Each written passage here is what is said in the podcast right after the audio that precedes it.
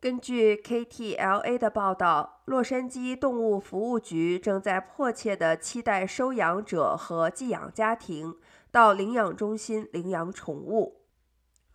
原因是目前洛杉矶的六个领养中心已经全部满员，有些狗不得不开始使用公共狗窝。目前，领养宠物的费用也有所降低。